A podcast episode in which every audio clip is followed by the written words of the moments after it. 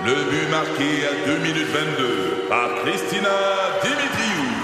Avec l'aide de Sebastiano Brunet, Lucie Beaulieu, Tarek Malki, Jenny Agostino, Eddie Chen, Emmanuel Jean-Pierre. Au hockey, comme en immobilier, pour réussir, ça prend toute une équipe. Et avec vos 5000 courtiers Remax, la force du réseau roule pour vous. Remax est heureuse de s'associer à Martin McGuire et Danny Dubé pour vous présenter le tout nouveau balado Bon Match. C'est 23. Vous aimez les voitures? Vous êtes intéressé par l'industrie automobile, la transition électrique? Vous voulez être au courant des nouvelles tendances sur le marché? Voici Ça tient la route avec Benoît Charrette et Alain McKenna.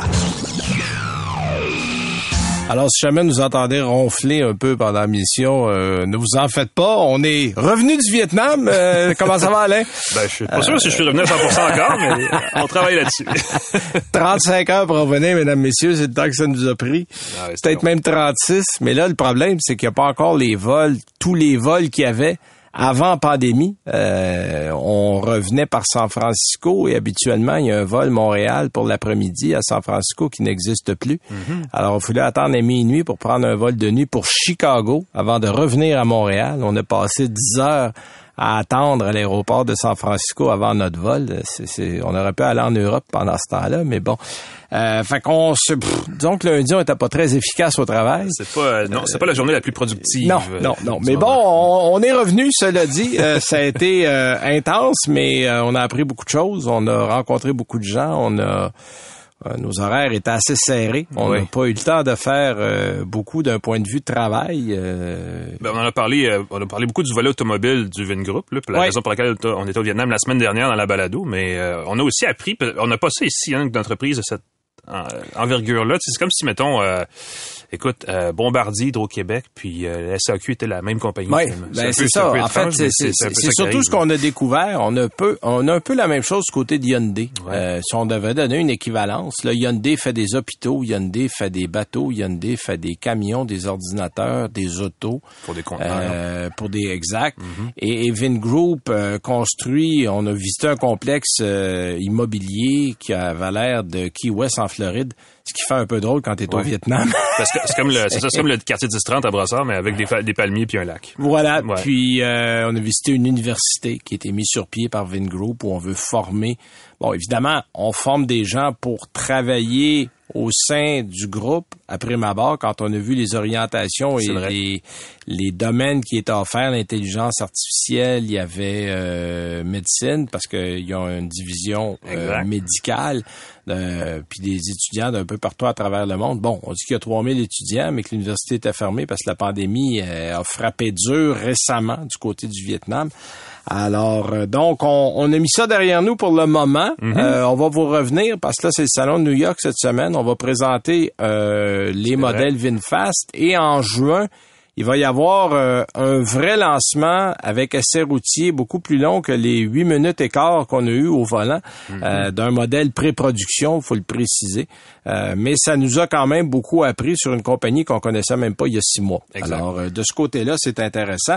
Euh, Qu'est-ce que tu as cette semaine en essai routier, mon cher Alain? Écoute, j'ai, euh, ben, en fait, je, je reviens sur un essai qu'on a fait il y a quelques semaines, mais dont on, on ne pouvait pas parler avant, la BZ4X Ah, ben de oui, Toyota. Qui il y est avait un embargo, Petit véhicule électrique euh, qui, euh, qui a du bon et du moins bon, donc on va en parler tout à l'heure. Mais vraiment, la première offensive 100% électrique de Toyota. Oui. Certains vont dire qu'il était temps, puis on, on l'a essayé. Oui, puis on vous dira pourquoi il est à temps, puis pourquoi ça a peut-être été un peu long du côté de Toyota. Exact. Euh, moi, je vais vous parler du Jeep Compass, euh, qui est le, je pense, écoute, j'ai pas le chiffre du Renegade, mais qui est le moins vendu des Jeeps, ou en tout cas, Ah. ça se vend pas fort, puis il y a des bonnes raisons pour ça. Ça aussi, on va vous en parler. Euh, notre invité, tiens, ça va avec Martin Gendron. Euh, vous connaissez peut-être ou pas Black Circles. Quand vous pensez Black Circles, mettez ça en français, rond noir. Ouais. Hein, rond noir, c'est quoi? C'est un pneu? Ah. Ah, ben oui. Black Circles, en fait, c'est une compagnie britannique euh, euh, que Martin Gendron a euh, franchisé ou a installé au Québec. Euh, et euh, c'est pas seulement de l'achat de pneus en ligne, ça va beaucoup plus loin que ça. On va en parler avec lui. C'est pas mal intéressant, surtout que là, on est pas mal dans les changements de pneus pour l'été. Alors, il y a peut-être des informations que vous allez trouver intéressantes. Et euh, tiens, Pars-nous donc avec ton actualité. Qu'est-ce que tu as pour nous, mon cher Alain? Ben, écoute, j'ai une nouvelle euh, qui ne surprendra personne. Semble-t-il que le prix de l'essence, qui est, qui est en hausse hein, depuis un certain temps, on le sait, euh, pousse les gens vers l'électrique de plus en plus. Ouais. Euh, Dans la mesure où on peut acheter un électrique. ben, c'est un petit peu ça, effectivement. mais euh, bon, les automobilistes là, qui en ont euh, ben, jusque-là, en fait, de payer euh, 1,75 ou plus là, par litre d'essence, sont de plus en plus nombreux. Et la plupart d'entre eux ont décidé d'en finir le plus tôt possible en troquant leur véhicule à, à essence par un véhicule électrique. C'est, c'est- en fait, c'est pas, c'est- ça semble évident, mais ça se confirme par un sondage euh, que vient de faire le site Auto Hebdo, euh, dans lequel so- 68% des automobilistes euh, sondés disent que le prochain véhicule qu'ils comptent acheter sera un modèle tout électrique. Euh, ou probablement hybride branchable. C'est une proportion quand même assez élevée, malgré qu'on parle de véhicules euh, électriques depuis des années déjà, là, euh, et qu'on parle aussi des questions environnementales liées aux énergies fossiles, bon, et tout le reste. Ce qu'on se rend compte, c'est que c'est vraiment la question du prix de l'essence et des finances personnelles qui affecte le plus la prise de décision dans ce, à ce niveau-là. Euh, pour 75 des automobilistes, des automobilistes québécois, c'est seulement la plus récente hausse des prix, d'ailleurs, qui, euh, qui les motive à s'électrifier. Je pense que ça envoie d'ailleurs un, un signal assez clair là, sur les meilleurs moyens à adopter pour accélérer un virage vers des énergies renouvelables et une économie plus propre. Vraiment adopter une, euh, certains diraient une éco-fiscalité, mais vraiment des mesures fiscales qui rendraient plus abordables les solutions écologiques Ouais. par opposition à des solutions plus traditionnelles et plus polluantes.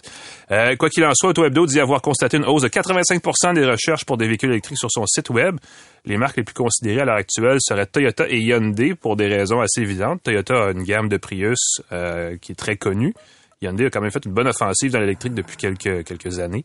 Euh, donc, on parle évidemment d'un mélange hybride et électrique, euh, pas ce que les gens recherchent dans l'usager. C'est normal, parce qu'il n'y a pas vraiment de purement Ouais, électrique. puis, puis là, il y a des gens qui doivent se rabattre sur les hybrides quand il y en a disponibles, faute d'avoir euh, des modèles électriques. Parce que là, Exact. moi, j'ai des constructeurs qui m'ont dit euh, que les concessionnaires ont même arrêté de prendre des commandes parce qu'on est rendu à trois ans de délai, ce qui fait aucun sens. Non, exactement. Alors, euh, je sais que Kia, Toyota, là, pour en nommer deux, qui, qui m'ont été confirmés de ce côté-là, euh, on appelle puis les concessionnaires disent, écoutez, on prend plus de commandes. Rappelez dans Parce un que, an. parce Ouais. que rappeler dans un an ou rappeler dans deux ans, mais pour le moment, là, quand t'es rendu à vendre trois ans d'avance, euh, et là, malheureusement, la quantité disponible n'augmentera pas à court terme. Euh, on a encore des problèmes de pénurie, des problèmes de puces, la chaîne d'approvisionnement, il n'y a rien de réglé. Euh, Puis là, on est en train tranquillement de commencer à parler de, de rareté dans le lithium. Euh, parce que là, on commande, on commande, on commande, sauf que le problème, euh, on n'a pas les ressources, ou en tout cas sur le long terme, nécessaires pour aller d'avance très Ouais. loin au niveau de la fabrication. Et là, les Chinois ont mis la main sur 70 à 80% du lithium disponible sur la planète. Fait que tu, faut que tu travailles avec le 20-30% qui reste, puis à la quantité qu'on va avoir besoin, on dit que d'ici 2030, on va multiplier par 6 la quantité de lithium qu'on va avoir besoin. Euh, puis il y a beaucoup d'experts qui disent qu'il va falloir trouver d'autres choses que du lithium si on va avoir une révolution électrique. C'est une autre solution transitoire, effectivement. Ça ne sera pas permanent, c'est très vrai. Puis, Non, non. euh, ça va compliquer la recherche, mais bon, évidemment, euh, le prix de l'essence, pendant ce temps-là, continue d'augmenter, donc il faut, faut en tenir compte. Puis c'est- la principale raison, en fait, qui pousse les gens à considérer un véhicule électrique Ouais. euh, Puis- avant puis- le respect de l'environnement. malheureusement, l'entretien peu coûteux. à court terme, t'as pas de solution. Là. Exact. À court terme, il va falloir ou garder votre auto ou sortir votre vélo. Euh, parce que les autos, il y en a pas beaucoup de disponibles et encore moins dans l'électrique. Mhm. Autre nouvelle de ton côté? Ben, ça se pourrait que, parlant d'électrique, on, euh, la prochaine génération de la NSX d'Acura soit toute électrique, euh, Ouais, et- ben, malgré a- la disponibilité ou pas du lithium. Euh, après s'être euh, s'être fait tirer l'oreille là, pendant des années, le groupe Honda décide de joindre le mouvement de l'électrification. On l'a appris un peu plus tôt cette semaine. Le groupe japonais va annoncer, en fait, a annoncé son intention d'investir 50 milliards de dollars canadiens au cours des dix prochaines années pour électrifier son catalogue. Euh, ses dirigeants en ont profité pour mentionner qu'au moins deux modèles de sportifs seront éle- électrifiés à très court terme et qu'une des deux pourrait être une nouvelle génération de la NSX qui est vendue chez nous sous la bannière Acura, mais qui est vendue ailleurs dans le monde sous la bannière Honda. Honda, exact. Euh, au total, Honda promet de mettre en marché 30 nouveaux modèles de véhicules électriques d'ici 2030. À la fin de la décennie, le groupe prévoit vendre au moins 2 millions de véhicules électriques par année. C'est euh, c'est un Honda qui traîne un petit peu la patte. Les Japonais ont été un petit Ben, peu en il y a- ça, le mouvement. ça a été très long. En fait, euh, Honda, euh, j'ai toujours dit à la blague, c'est la théorie des petits pas. On avance, Ouais. euh, on avance lentement, sauf que il y a lentement puis il y a lentement. Euh, là, on a arrêté littéralement tout produit électrique. On va recommencer en 2024 avec les batteries Ultium, donc euh, projet avec GM. Exact. On a annoncé aussi son association avec Sony. Mais là, on dit que ça, ça va être une compagnie à part. Ça, ça va pas faire partie d'Honda. Honda va être partie intégrante de la solution avec Sony, mais ça va être comme une automobile Sony. Mais Honda ben va prêter ses- sa technologie. J'ai bien hâte de voir comment est-ce qu'on va arranger ça. Ça va être intéressant. Puis on dit qu'à terme, la deuxième étape autour de 2027, ça serait qu'Honda va développer ses propres piles, sa propre technologie. Donc, on va, est-ce qu'on va se, se, se libérer de GM? Probablement. Mais sauf qu'à court terme, on avait tellement rien chez Honda que si on voulait être là, fallait, fallait passer par un autre. Puis, puis l'autre, ben, c'est GM. Alors, euh, moi aussi, j'ai hâte de voir ce que ça va donner. Euh, il est à temps diront. Ouais. plusieurs, mais là, euh, on va en tout cas, on va voir des produits. C'est l'Honda Prologue qui va être le premier véhicule électrique en 2024 à arriver avec Voilà. son équivalent Acura là, qui va être euh, sur la route. deux choses par rapport à ça, parce que je parlais de deux sportives, en plus de la NSX, qui est, en fait, une progression logique. hein. On a eu une, une NSX Oui, oui. à Oui, essence, oui, là, puis hybride, on- puis on aurait une électrique. On l'avait annoncé, puis je pense que toutes les grandes sportives vont s'en aller par là. là. Euh, L'autre sportive qui est annoncée, en tout cas qui, a été teasée en bon français, serait, pourrait être en fait une nouvelle version du Roadster S2000, que- qui serait quand même pas, pas Ouais. rien. Euh, donc une voiture qui, euh, si elle était à l'essence, on dirait à moteur avant et à roue motrice arrière, mais ce serait à roue motrice arrière avec groupe électrique. Euh, on a hâte de voir ce qui va sortir de ce côté-là. Puis quand tu disais effectivement que la, la- les batteries seraient développées à l'interne par Honda, on parle de batteries à, à l'état solide, donc les solid state batteries, Oui. qui remplaceraient euh, le composant liquide et qui rend la technologie plus abordable, plus efficace et tout le reste. Euh, écoute, la production, euh, ou en tout cas la, mi- la, la mise en place d'une chaîne de montage se, se- ferait à partir de 2024, mais il n'y aura rien qui sera mis en marché avant 2027. Donc, à suivre de ce côté-là. Absolument, aussi. absolument. Tiens, une petite nouvelle différente. Des études ont montré que Ferrari a été le constructeur automobile le plus rentable en 2021 et pas pas un peu là. On a fait une étude, ça s'est fait, je pense que c'est du côté des États-Unis où on a évalué les ventes. euh, des véhicules, on a regardé le profit par véhicule qui a euh, qui est encaissé par les constructeurs et euh, en deuxième, on a trouvé que c'était Tesla qui avait les meilleurs profits. Et on a regardé, on arrive, je pense, autour de 6 000 et quelques dollars. Mais Ferrari est en premier. On fait 133 000 dollars de profit par véhicule vendu.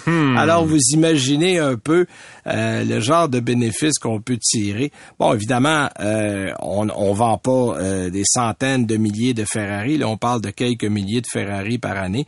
Mais dans les 19 plus grands constructeurs, euh, on inclut des modèles comme Aston Martin, BMW, Daimler, Ferrari. Euh, donc des compagnies généralement qui vendent des véhicules de luxe. Mais on retrouve aussi euh, Ford, GM, Honda, Hyundai dans les grands constructeurs. Euh, Mazda est là aussi, Renault, Stellantis, Subaru. Donc, on, on a quand même un bon échantillonnage.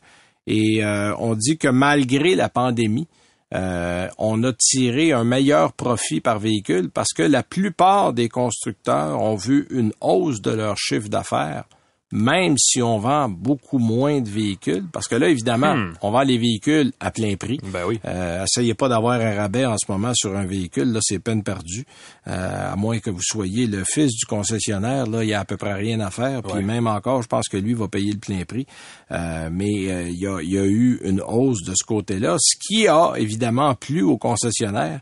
Et ce qui fait dire à beaucoup que hmm, pas sûr qu'on va avoir encore une centaine de véhicules ou 200 véhicules dans. Parce que là, ben, ça force à liquider à un moment donné, ça force à baisser les prix, ça diminue les bénéfices. Là, on se rend compte que même en ayant très peu de véhicules, on réussit à faire des bons chiffres d'affaires. Euh, je pense que ça va mettre la puce à l'oreille à pas mal de monde. Et euh, rapidement, euh, ceux qui ont suivi la saga du fameux naufrage du Felicity Ace, le bateau qui transportait groupe Volkswagen. les 3800 quelques véhicules du groupe Volkswagen. Ben, sachez que cette histoire-là aura coûté à Volkswagen 625 millions de dollars une fois qu'on aura tout payé. Euh, ce qui inclut évidemment le bateau qui a coulé. Alors, oui. euh, Ouais. on va s'en procurer un autre, mais ça l'a amené des, ça l'a amené un précédent. Il y a euh, la compagnie OSK Lines qui est, qui est propriétaire du fameux bateau Felicity Ace, qui a dit que euh, on ne transporterait plus de véhicules électriques d'occasion. Euh, parce que on soupçonne, puis là on ne saura jamais si c'est une batterie qui a causé un incendie. Le bateau a coulé. Fait que Mhm. là il y aura, ben il y aura pas d'enquête à moins que vous ayez dans le fond de Il n'y a pas une boîte noire précise à ce ben là, c'est ça. Là, Ouais. C'est un bateau, c'est pas un avion. Alors euh, donc, mais on soupçonne fortement que la cause est un véhicule électrique ou des piles qui auraient brûlé. Et là, il y a des constructeurs qui commencent à dire, on transportera plus de véhicules électriques, mais là, on va faire quoi, là? Tous les véhicules électriques qu'on va construire du côté du Japon, de l'Allemagne, de l'Europe, on va transporter ça comment, là? Hmm, en ben, tapis magique ou? il va falloir débrancher des choses au minimum, ouais. Ben là, où il va falloir changer la méthode, c'est-à-dire qu'on laisse les piles euh, hors tension pour être certain que, que, que ça brûle pas. Mais là, ça l'a, euh, ça l'a probablement sonné une cloche à beaucoup de gens. Alors ça, ça va être une histoire intéressante qu'on va suivre. Nous, on va une première pause et on vous revient tout de suite après avec notre premier invité, Martin, Martin Gendron de chez Black Circles.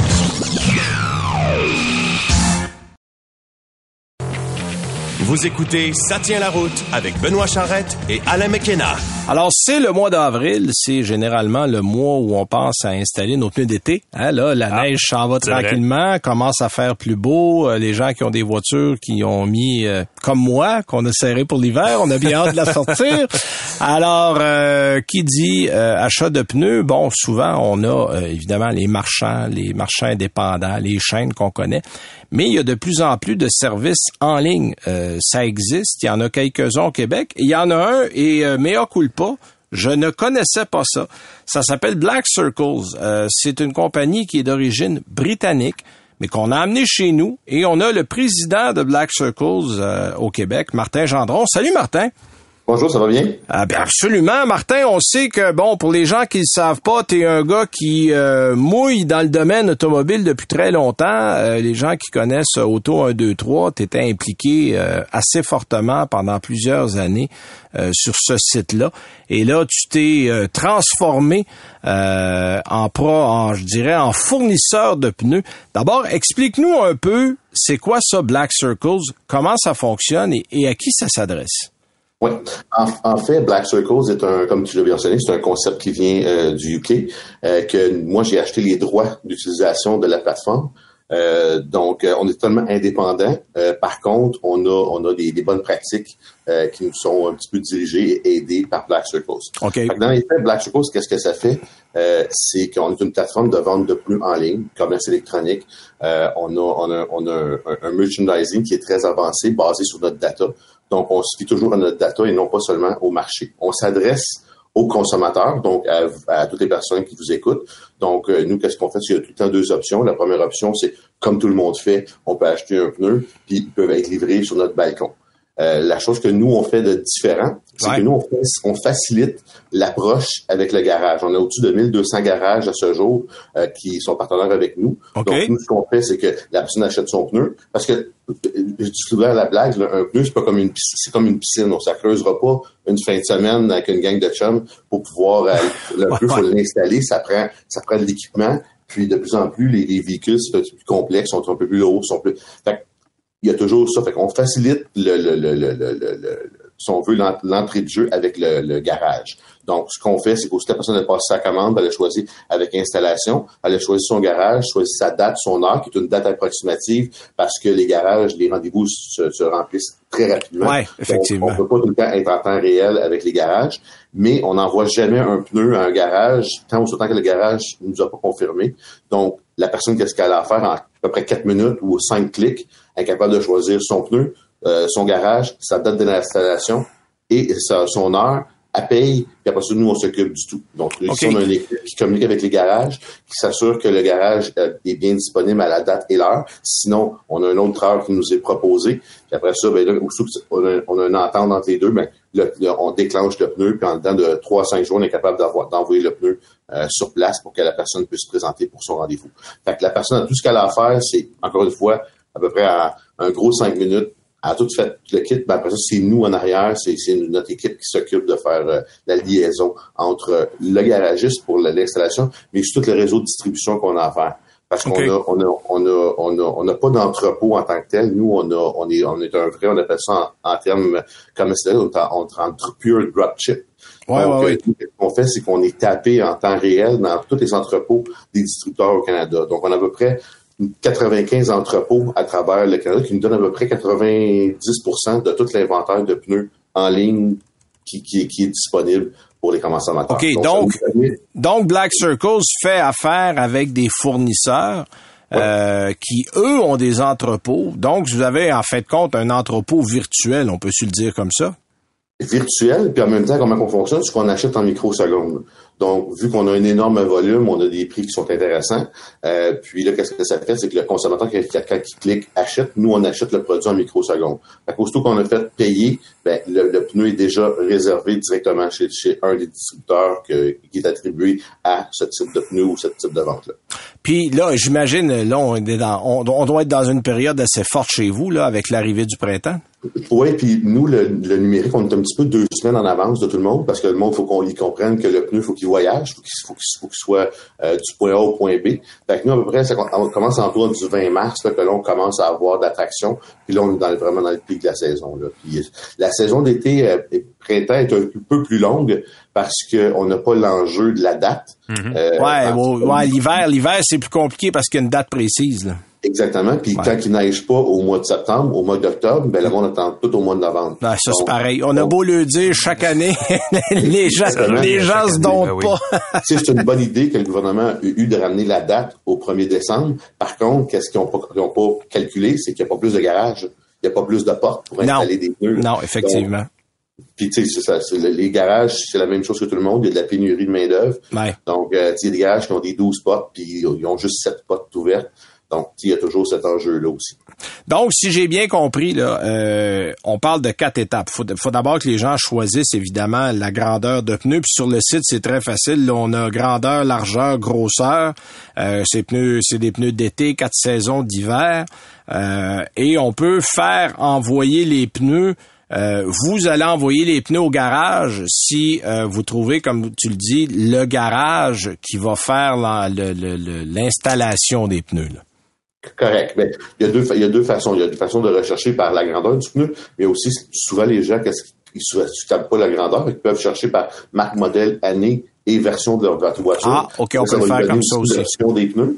Puis là, après ça, ben, il faut qu'ils choisissent s'ils veulent avoir par la poste. Donc, on leur envoie les pneus chez eux ou ils peuvent choisir avec installation. Quand ils choisissent l'installation, là, c'est tout un autre chemin qui suit. Là, ils vont avoir une liste de garages avec leur code postal et tout. Puis, en général, là, pas mal partout au Canada, euh, on est pas mal, pas mal des garages, pas mal partout. Là. Il, y a, à peu près 12 000 garages indépendants en dehors des concessionnaires automobiles. On en a 1200. Fait qu'on est proche du 10 OK. Euh, fait que c'est quand même pas mal là, pour avoir des garages. Et le service, Martin Gendron, le service de Black Circle, c'est pas juste au Québec. Là. Je pense que vous couvrez pas mal. Euh, le, c'est le... OK, c'est, donc c'est un, un bout à l'autre du Canada. Là. On est Canadien. On a, on a shippé des, des pneus, euh, même que jusqu'à Toktoyaktok, euh, dans le nord du ah, Oui. On en a shippé, euh, on a shippé partout. Là. C'est sûr qu'il y, y, a un coup de shipping. Par curiosité, c'est quoi des frais de livraison pour Toktoyaktok? c'est 600 dollars. Ah, quand même! OK. Ouais. Mais tu sais, ces gens-là en ont besoin de pneus quand même. Ah, ben oui. L'avenue du numérique leur offre aussi une, plus grosse gamme de produits. Euh, fait ça leur permet. De toute façon, ça doit coûter à peu près 600 dollars d'essence pour aller chercher des pneus quelque part quand t'es à Tuktoyaktuk, là. C'est, ben, c'est, la même chose, là. Tu sais, même ah les gens ouais, à Forestville ou les gens qui sont à, Labrador City, c'est la même chose. Ces gens-là, il faut qu'ils descendent à Québec ou, euh, bien souvent, pour avoir un, un choix intéressant de pneus. Exact. Euh, sur la Côte-Nord, il y a certains garages qui tiennent, mais ils tiennent pas tous les marques, ils tiennent pas tous les grandeurs. Euh, donc, nous, on est une bonne alternative aussi pour ça. Les gens en région, on est, on est très fort en région. Là, si on parle, moi, évidemment, on a développé depuis que vous avez commencé ça. Qu'est-ce qu'on voit, l'avenir au niveau du numérique? Qu'est-ce qu'on voit comme prochaine étape? Vers quoi on veut aller chez vous? Ben, euh, nous, on veut, c'est sûr qu'on veut continuer notre, avancée au niveau, euh, parce qu'on pense que le, côté garage est vraiment important. Euh, puis ça, faut développer l'automatisation. Puis l'industrie du pneu, c'est une industrie qui est, qui est pas standardisée. Non, c'est vrai. donc, euh, tu sais, même dans une même chaîne, on va prendre une même chaîne, ben cette chaîne-là n'a même pas un prix standardisé. Parce qu'on on, on peut comprendre que le, le, garage qui est en centre-ville de Toronto, puis le, celui qui est au nord de Toronto, ben son pied, son pied carré coûte pas la même chose. Donc, les prix, qu'est-ce qu'on essaie de faire, c'est d'avoir une façon d'automatiser ça euh, avec les garages euh, pour être capable justement pour que le consommateur soit plus simple. Nous, tout ce qu'on fait de notre côté, euh, si on fait un travail euh, manuel ou on, répétitif, on essaie de l'automatiser le plus possible okay. euh, pour que ce soit beaucoup plus rapide, beaucoup plus efficace. puis on a d'autres avenues. C'est sûr qu'il y a l'avenue de tous les installateurs mobiles qui s'en viennent de plus en plus et ainsi, de suite. On voit en Europe qu'est-ce qui se passe beaucoup, c'est que les garages, donc un garage X qui a qui, va chercher peut-être une, une, région à de 10 km, ben ils commencent à se à se à, avoir, à se greffer des unités mobiles à eux. Donc eux-mêmes développent un, un, système de, de, de, d'unité mobile pour aller chercher la clientèle un peu plus loin. Puis quand ils vont un peu plus loin, ils vont faire du pneu puis la kit, mais aussitôt que la personne qui va lever un véhicule puis regarder, changer les pneus, ben OK, il faut vérifier les freins, il faut vérifier quelque chose. Fait qu'est-ce que ça fait? C'est que ça, ça donne un lead aussi à leur garage pour renvoyer un, un, un, une personne euh, qui a un problème peut-être avec sa voiture pour leur envoyer un garage que lui va faire la vraie mécanique ouais. et non pas juste faire euh, le service. Donc, c'est des choses qui s'en viennent de plus en plus. OK, ouais, c'est intéressant parce qu'évidemment, quand on change les pneus, on vérifie souvent aussi euh, l'état des freins, des étriers, des rotors, puis même de la suspension. Tout ça est dans le même coin. Là. Ben, c'est, ça, ça devrait être un, un, un must. Ouais. Euh, même, même que quelqu'un qui, qui change même au Québec, on a quelque chose de unique, je pense, même dans le monde, là, que on a deux sets de roues, que on enlève nos roues d'hiver, on met nos roues, on le fait avec notre cric le dimanche matin à la maison. Mais tu faut, faut, faut quand même que c'est le temps qu'on on ouvre notre roue, c'est le temps qu'il faut vérifier qu'est-ce qui se passe là, parce qu'on on voit tout. Fait que c'est, c'est, ça, ça devrait être un must euh, aujourd'hui. En, en, Europe, ils ont même euh, des, des, à toutes les années, eux autres, ils ont, ils ont pour avoir leur, leur, euh, leur, je pense, leur licence. Ouais, il faut, faut vérifier le taux. Des, des, des, des vérifications obligatoires. Moi, je, je sais, j'ai, j'ai une amie qui reste en Suisse, entre autres, puis euh, du côté de la Suisse, on a ça. Du côté de la Suède aussi, on a ça. Il y a quelques pays, je sais, là, pour euh, connaître des gens là-bas qu'on le fait. Euh, ici, il y a, il y a des gens comme là, des gens de la QLPA, entre autres, qui essaient depuis, mon Dieu, 25 ans euh, d'introduire ça au Québec, puis euh, il y a beaucoup de résistance. Euh, sauf que ça serait, ça serait parce qu'on parle de diminuer le CO2. Euh, une voiture en bon état pollue beaucoup moins euh, qu'un Ben rafio. Là. Euh, donc, si on peut juste maintenir les véhicules en bon état, puis les gens disent toujours, ah, il y a une crainte, ça coûte cher. En fait, c'est que ça coûte moins cher de bien l'entretenir que de le réparer quand il y a quelque chose qui brise. T'sais, une pièce qui est entretenue va coûter beaucoup moins cher qu'une pièce qu'on doit changer. C'est une mentalité qu'il faut changer au niveau des gens, mais ça, c'est pas facile. Dernière question en terminant, euh, Martin Gendron. Il euh, faut bien le préciser parce qu'on l'a peut-être pas dit tantôt de, de façon claire. Euh, vous, vous, de votre côté, vous faites une réservation avec le garage, mais c'est les gens qui s'organisent avec les prix d'installation. Vous n'êtes pas impliqué là-dedans, vous. Non, nous, on a quand même, on a quand même une liste de prix qui est okay. déjà prédéterminée avec les garages. Quand on signe une entente de service avec eux, on a une entente de prix qui est la, la, le prix de base, qui comprend euh, l'installation, le balancement, les poids, les valves. Euh, donc, c'est de base. Par contre, il euh, faut comprendre que bien souvent, les personnes, ils ont, ils ont roulé l'hiver ou quelque chose comme ça, puis il peut avoir de la rouille, il peut avoir ouais, les, évidemment. Les, les, boulons, les boulons peuvent être saisis. Donc, si le garage, il faut qu'il fasse quelque chose de plus, ben, ça se peut qu'il soit obligé de dire, écoute, il y a un frais supplémentaire. Ouais, ouais, c'est ça. Vous, vous donnez, c'est ça, vous donnez un prix de base pour l'installation. S'il y a des extras, ben, à ce moment-là, là, c'est au garage de dire à la personne, ben, écoutez, monsieur, euh, vos boulons sont rouillés, il faudra changer, il y aura euh, tant de dollars qui vont être facturés pour ça. Là. Exactement, parce que nous, on ne voit pas le voiture, la voiture en main, on ne la voit pas. Mais par contre, quand on confirme le rendez-vous au consommateur, on envoie toujours un par courriel, donc de façon écrite. Voici ce que ça devrait vous coûter pour votre installation minimum et le garage est toujours en copie conforme. Donc, il n'y a pas de surprise. La personne n'arrivera pas pour dire, ah ben moi, j'avais payé une, je pensais que mon installation coûterait 100 pièces, ça me coûte 250 dollars. Fait qu'il n'y aura pas cette surprise-là, à moins que, justement, il y ait un problème de rouille ou, ou quelque chose comme ça, ou que le garagiste, mais le garagiste, tout bon garagiste va toujours parler au consommateur avant pour lui expliquer la situation. Ben, c'est pas parfait, vrai, parfait. que les quatre roues sont jammées. Il va ouais, y avoir ouais, une, ouais. une sur quatre qui va peut-être être jammée, il va peut-être être obligé de faire, faire un petit peu d'ajustement, mais en général, là, c'est, pas mal assez standard. Bon, ben, un grand merci pour ton temps, Martin Gendron. C'est très plaisir. apprécié. Alors, euh, je vous rappelle qu'on est en conversation avec Martin Gendron, qui est le président et directeur général de Black Circles pour euh, le Canada. Mm-hmm. euh, vous pouvez aller sur blackcircles.ca, c'est le site web. Il est en anglais, en français. Vous commandez vos pneus, on prend rendez-vous avec un garage. Donc, c'est une façon facile euh, qui est pas plus chère et c'est surtout qui ont un très gros inventaire parce qu'on passe par plusieurs fournisseurs. Nous, on va à une autre pause et on revient avec nos essais routiers.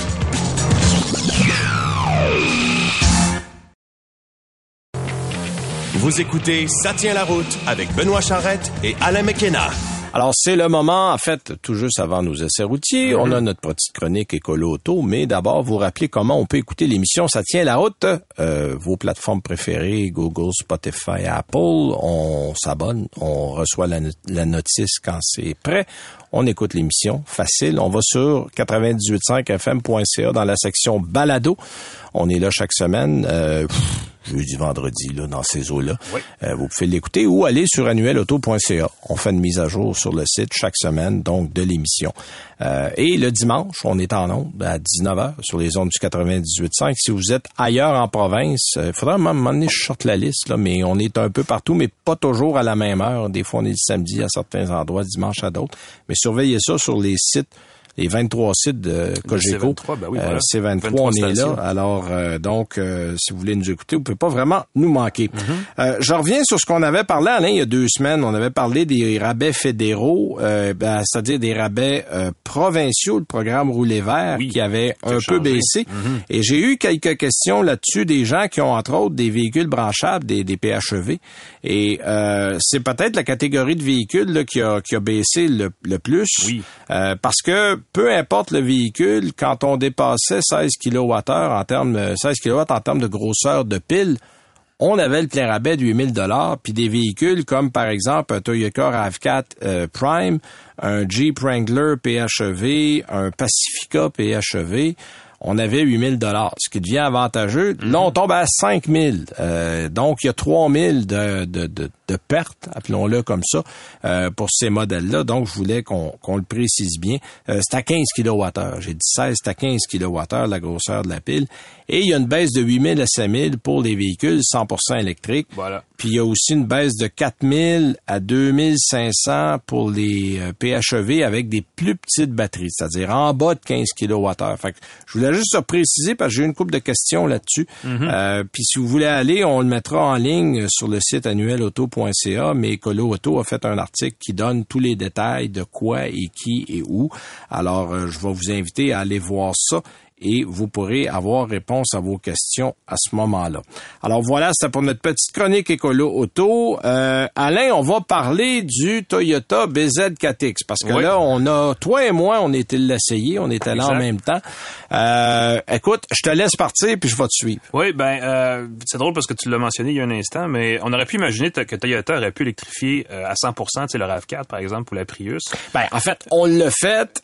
Mais pour les États-Unis, on n'a jamais vendu au Oui, Canada. mais là, ça, ça faut monter dans le temps, c'est vieux ça. RAV4, effectivement, mais ça aurait été probablement un meilleur coup de marketing d'utiliser ces deux marques automobiles-là qui sont très bien connues euh, pour amorcer ce qui, en fin de compte, s'avère un virage électrique durable du côté de Toyota, mais non.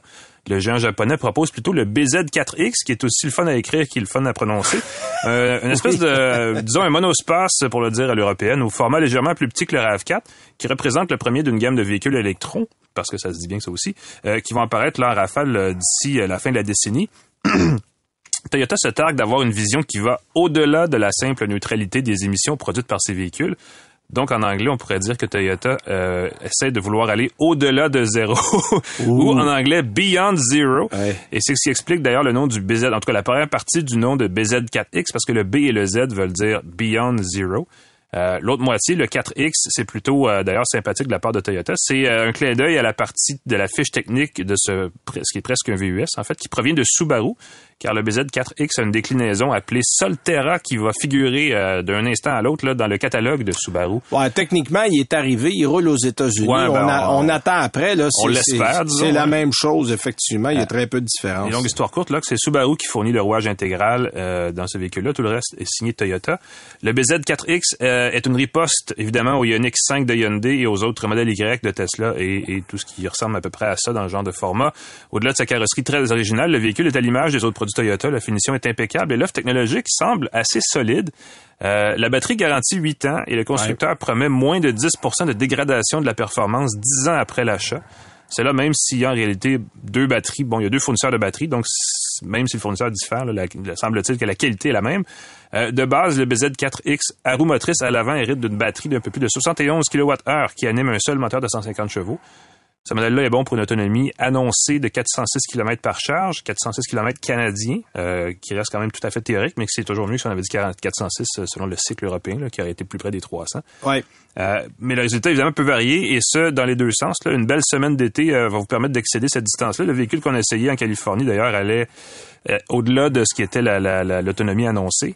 Euh, en revanche, on le sait, là, une, une froide semaine d'hiver va retrancher le quart ou le tiers du total. Dans tous les cas, le modèle est vendu à partir de 44 990 et je vous laisse deviner pourquoi. Oui, parce qu'on est euh, 10 dollars en bas de ce qu'on accorde comme subvention du côté fédéral. Pas fou. Effectivement. Euh, deux versions plus équipées sont livrées avec un rouage intégral animé par deux moteurs électriques qui permettent de répartir la force motrice entre les deux essieux dans une proportion de 60-40, dans un sens ou dans l'autre. Donc, ça peut être 60 Ouais. en avant ou en arrière. Euh, et la version la plus chère de ces deux modèles-là coûte 62 750 Donc, ça vous donne une idée de l'espèce de, de gamme de prix qui existe pour ce modèle-là. Euh, ça le situe dans, dans, dans, dans, dans- je veux pas dire les plus abordables, mais dans la, la, la moyenne, disons, de ce Ben, marché-là. le modèle de base est intéressant. Ouais. Nous, on a eu euh, quelque part dans la journée, je pense que c'est dans l'après-midi, j'ai essayé le XLE avec le Technology Package qui est à 65 000. Mm-hmm. Euh, en fait, ce véhicule-là n'est pas admissible à aucun rabais parce que là, on, on déborde de, pe- de, de, de partout. Euh, lui, pour ce- c'est trop cher à 65 000, honnêtement. là. Euh, je pense qu'à 44 000, euh, le fait qu'il y ait de la réglementation, ça force les constructeurs à amener un prix intéressant. À créer un modèle qui est, qui est plus abordable, effectivement. Exact. C'est pas un véhicule spectaculaire dans aucun sens du mot. Euh, et Toyota l'a présenté sans grande conviction. Euh, on le sait, le Toyota a fait partie des derniers constructeurs à s'opposer aux nouvelles lois vertes. On était à côté de GM avant que GM change son fusil d'épaule et décide d'embarquer à fond. Mais euh, Stephen Beatty, bon, euh, que toi et moi on connaît depuis le, vice-président de Toyota, Toyota Canada, Canada, tu sais, euh, a présenté son véhicule en disant bon, on vous l'offre, mais mais on n'est pas encore d'accord avec la réglementation, puis on trouve ça plate, puis on aurait Ouais. aimé ça faire ça à notre goût, puis qu'on laisse les, les constructeurs s'auto-réguler. On le sait tous que l'autorégulation n'a jamais fonctionné en automobile. Puis la preuve que c'est bon, ben on a réussi à le mettre à en bas de 45 000 dollars pour que justement le prix soit réaliste en bout de ligne. Euh, c'est pas un véhicule qui va vous faire euh, tomber des nues, mais c'est un produit Toyota. Généralement, c'est des produits qui sont extrêmement bien construits, qui sont bien faits euh, et qui devraient durer dans le temps. Euh, je trouve le format intéressant. Euh, c'est une familiale. Moi, je, je écoute, je, je le vois comme une Toyota Camry Station Wagon moderne. Ça pourrait. Euh, parce qu'il y a un haillon derrière, il y a un bel espace d'utilisation. Euh, la conduite n'est pas aussi haute qu'un VUS. Euh, on est plus dans une auto au niveau de la conduite. C'est pas, c'est assez gris comme finition. Il y a rien de, tu sais, qui wow. Parce que sais, on regarde euh, un Ioniq 5, un EV6 qui ont un côté très futuriste, euh, très 21e siècle dans la présentation. Là, on est dans une présentation euh, tout à fait voiture, même limite à essence. On est chez Toyota, mais vous allez avoir un très bon véhicule, puis Exact. ça va très bien se vendre. Je suis à peu près convaincu. Oui, ben, il y a quand même quelques limites, entre autres, pas de recharge rapide. hein. On se limite euh, aux bornes de niveau 2 pour, dit-on chez Toyota, là, et limiter l'usure prématurée de la batterie, mais ça pourrait irriter les gens qui veulent... euh, Ben une ça, ça c'est un irritant parce que on s'entend que si t'es pris euh, sur l'autoroute en route vers la Gaspésie, tu dois arrêter sur une borne de niveau 2, ça veut dire qu'il faut que tu couches là. là. Exact. Euh, c'est pas compliqué. Effectivement. Euh, Au niveau de l'habitacle, bon, évidemment, chaleureux et invitant, euh, tu l'as dit, assez, assez, on, on va pas se perdre, là, c'est pas euh, des paysans comme finition. Euh, par contre, pas de... Bon, il y a certaines limites là aussi. Euh, parlons de, de serait-ce que de, de la colonne de direction qui est pas télescopique puis qui s'ajuste en hauteur, mais de façon un peu bizarre. Et on l'a mal installé parce qu'on a le tableau qui est de, qui, en fait, moi, a fallu que je prenne une position non habituelle pour être capable de voir le tableau devant moi. Hey. J'avais le haut du volant exactement où je devrais avoir les chiffres devant les yeux. J'avais le volant. Fait qu'il a fallu que je conduise plus bas que d'habitude pour être capable de voir le tableau. Donc, quand tu dois t'adapter à l'auto, ça marche pas. Ouais, donc ça c'est une limite. Euh, pas de conduite, euh, disons semi-autonome non plus là, euh, contrairement à ce que d'autres fabricants offrent, l'espèce de, de, régulateur de vitesse avancé, disons-le comme ça. Exact. donc c'est un peu limité là aussi. Cela dit, système multimédia, bon, de, la version de base a un écran de 8 pouces, la version un peu plus équipée a un écran de 12,3 pouces. C'est évidemment le second qui est le plus attrayant. disons Bon, il y a CarPlay et Android Auto sans fil. Ça, ça va sauver vraiment l'interface. Il y a aussi une commande vocale intégrée où on dit Hey Toyota. Ça, ça s'en vient dans toutes les, dans, toutes les marques. Faut exact. Tu l'as chez Mercedes, euh, tu l'as chez euh, plusieurs constructeurs. C'est le même principe. C'est en fait, c'est l'environnement euh, Google. Mm-hmm, exactement. Puis, ben, comme tu le dis, c'est un format plus familial, mais il faut pas non plus s'attendre à des miracles. À l'arrière, on peut asseoir des enfants et même peut-être des adultes. Euh, mais il faut faire attention parce que le toit, la courbe du toit est un petit peu plus euh, prononcée. en tout cas, le toit est un peu plus bas aussi que ce que propose le RAV4. Donc, c'est pas tout à fait le même format. Cela dit, le coffre est un bon format. Le seuil est plat et peut être allongé euh, à plat aussi en rabattant la banquette. Donc, c'est quand même un bon compromis. Bref, euh, à bord, on a très peu l'impression de conduire un véhicule différent, entre guillemets. Euh, et c'est voulu, évidemment. Toyota essaie de rassurer ceux qui redoutent un peu trop le changement, à commencer par les gens de Toyota, qui eux-mêmes sont pas tellement certains où ils s'en vont avec ça. Mais bon, à suivre, hein, parce qu'ils vont avoir euh, la mise à marché se fait en ce moment. Il y a déjà probablement une liste d'attente, puis on ne sait pas trop exactement quelle quantité de véhicules on va avoir pour le Canada. Il y a déjà une liste d'attente parce qu'il n'y en a pas beaucoup. Il va y avoir d'autres véhicules électriques. Est-ce qu'on va être basé sur les mêmes les, les, mêmes prémices qu'on a dans le BZ4X Ça va rester à voir. Mais cette plateforme là, qui est la plateforme euh, la, la, la, la TNG machin, je ouais, ils ont un nom, euh, TNGAL ou je sais pas quoi. C'est ça. Bon, mais mm-hmm. ben, en version électrique, va aussi servir à d'autres modèles. Voilà. Je prends trois minutes rapidement pour parler du Jeep Compass que j'ai eu à l'essai. Euh, Jeep Compass, ça ressemble en termes de format à un Escape, un Tucson, un CX-5, euh, un Rogue, un Outlander parce que c'est l'équivalent, un mm-hmm. CRV, un RAV4. Vous voyez qu'il manque pas de monde dans cette catégorie-là. Euh, sauf que c'est pas le véhicule le plus intéressant. Pas qu'il est mal fait. Le problème, c'est que le modèle qu'on avait, là, qui est le modèle bien équipé, euh, se vend 44 000 44 000 pour un véhicule SUV, un VUS compact c'est beaucoup d'argent. Mhm. euh, le moteur est assez poussif. Euh, ça m'a pas impressionné. La consommation est restée autour de 11 litres au 100 avec la boîte automatique à neuf rapports pour laquelle on a eu tant de misère à ajuster. Oui. Euh, la mécanique fait 177 chevaux, mais c'est assez lourd. Fait qu'on les sent pas, les 177 chevaux. Euh, c'est intéressant à la mesure où vous roulez lentement, vous faites jamais d'accélération subite. Euh, vous allez peut-être en profiter un peu, mais euh, à ce prix-là, pour être extrêmement honnête, j'irai voir ailleurs parce qu'il y a quand même eu un certain nombre de rappels dans le Renegade, pas le Renegade, mais le Compass depuis quelques années. Bon, il y a un modèle Traillock si vous voulez aller hors route. Mais tu sais, qui va en route avec ça? Là? Vraiment, là. Tu sais, pas, pas aller d'un chemin de gravel pour aller au chalet. Ça, n'importe quel modèle va le faire. là. Mm-hmm. On parle d'aller dans des euh, sous-bois, d'aller où il y a des souches d'arbres. Euh, ça, c'est moins intéressant. Et, on a encore, bon, je parlais du 4 cylindres, c'est le moteur d'origine Fiat, le Tiger Shark qu'il y a là-dedans. Euh, Puis c'est c'est pas un bon moteur. Je ne sais pas comment dire ça poliment. C'est pas un bon moteur. Euh, les accélérations sont pénibles. On sent toujours le poids du véhicule quand on est à l'intérieur. Euh, franchement, il y a tellement mieux sur le marché. Euh, tu sais, on, peut, écoute, on, peut à peu près au même prix avoir un Acura RDX. C'est surtout le prix, ouais, c'est ça, exact. Euh, hey, attends un peu, rendu là, moi, je vais sauter d'un Acura à pieds joints, là. Puis il y a des modèles comme, euh, qui sont, tu sais, si vous voulez un modèle qui est, qui est bon, qui est pas spectaculaire, mais qui va vous donner une bonne job, allez chercher un Mitsubishi RVR. Euh, c'est rien d'excitant, mais vous aurez jamais de problème avec ça. C'est bien construit. Euh, je dirais dans cette catégorie-là, c'est parmi les derniers véhicules que j'irai acheter. Non parce qu'il est pas bon, c'est juste que vous en avez pas pour votre argent. Ça coûte trop cher pour ce que vous obtenez en retour. Et il y a tellement de modèles dans cette catégorie-là que vous n'avez pas besoin d'aller là. De mémoire, la boîte a neuf rapports, a au moins trois rapports de trop. Là. Ben, en fait, pour arriver, tu roules à peu près jamais en neuvième. Là, c'est ça le problème. Alors, hey, c'est déjà tout pour cette semaine. Merci Alain d'avoir été là. On se donne rendez-vous la semaine prochaine. Merci à Claude Hébert. Soyez prudents sur la route. On se voit bientôt. Bye.